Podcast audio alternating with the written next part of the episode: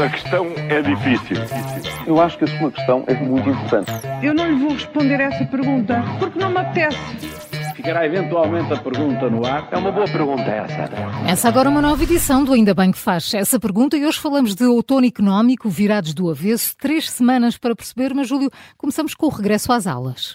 É isso, é mais um ano letivo em grande que aí vem. Hum, não é isso que, que parece que se perspectiva. Uhum, voltamos ao mesmo então. Mil professores por colocar, por colocar alunos sem disciplinas completas, professores deslocados, greves no horizonte, problemas para os professores por resolver, ministro otimista, promessas de diálogo e nenhuma solução.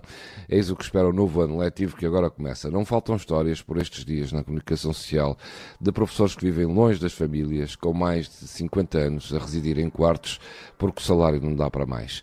Há anos que é assim, o público ainda ontem ouvia especialistas que já tinham alertado há dois anos para o número de docentes que são necessários porque a saída de tantos não consegue ser travada. Repito o que disse a semana passada, enquanto cada governo à esquerda e à direita eleger um ministro e um secretário de Estado que ambos sozinhos acham que vão resolver o problema da educação, esta nunca mais terá solução. E três semanas depois, Luís Rubiales demite-se então da Federação Espanhola de Futebol.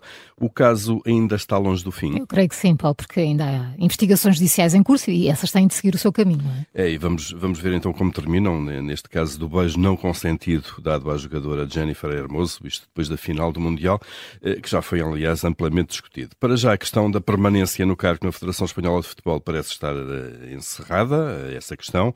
Rubiales demorou três semanas a perceber que a sua permanência era insustentável.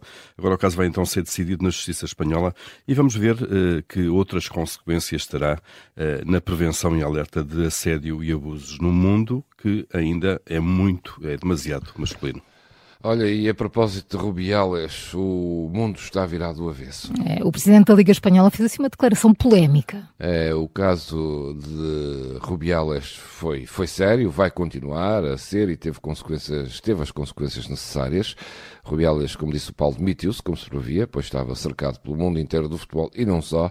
O caso tornou-se tão global que a determinada altura em Espanha já nem se discutia a questão de não haver ainda governo.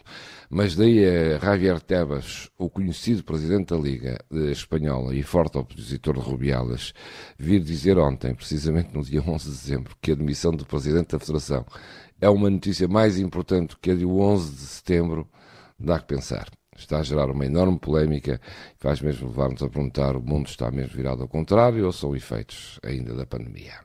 E o outono está a chegar também à economia europeia? Ora, outono, no calendário já é 12 de setembro, uh, está, está já ali, não é? Está aqui à porta. Claro.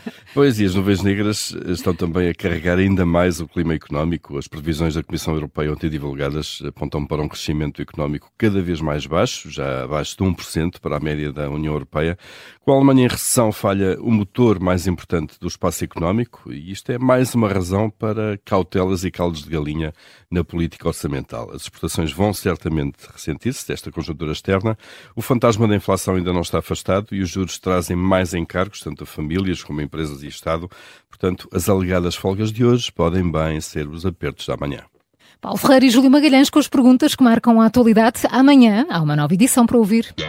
A questão é difícil. Eu acho que a sua questão é muito importante. Eu não lhe vou responder essa pergunta porque não me apetece. Ficará eventualmente a pergunta no ar. É uma boa pergunta essa.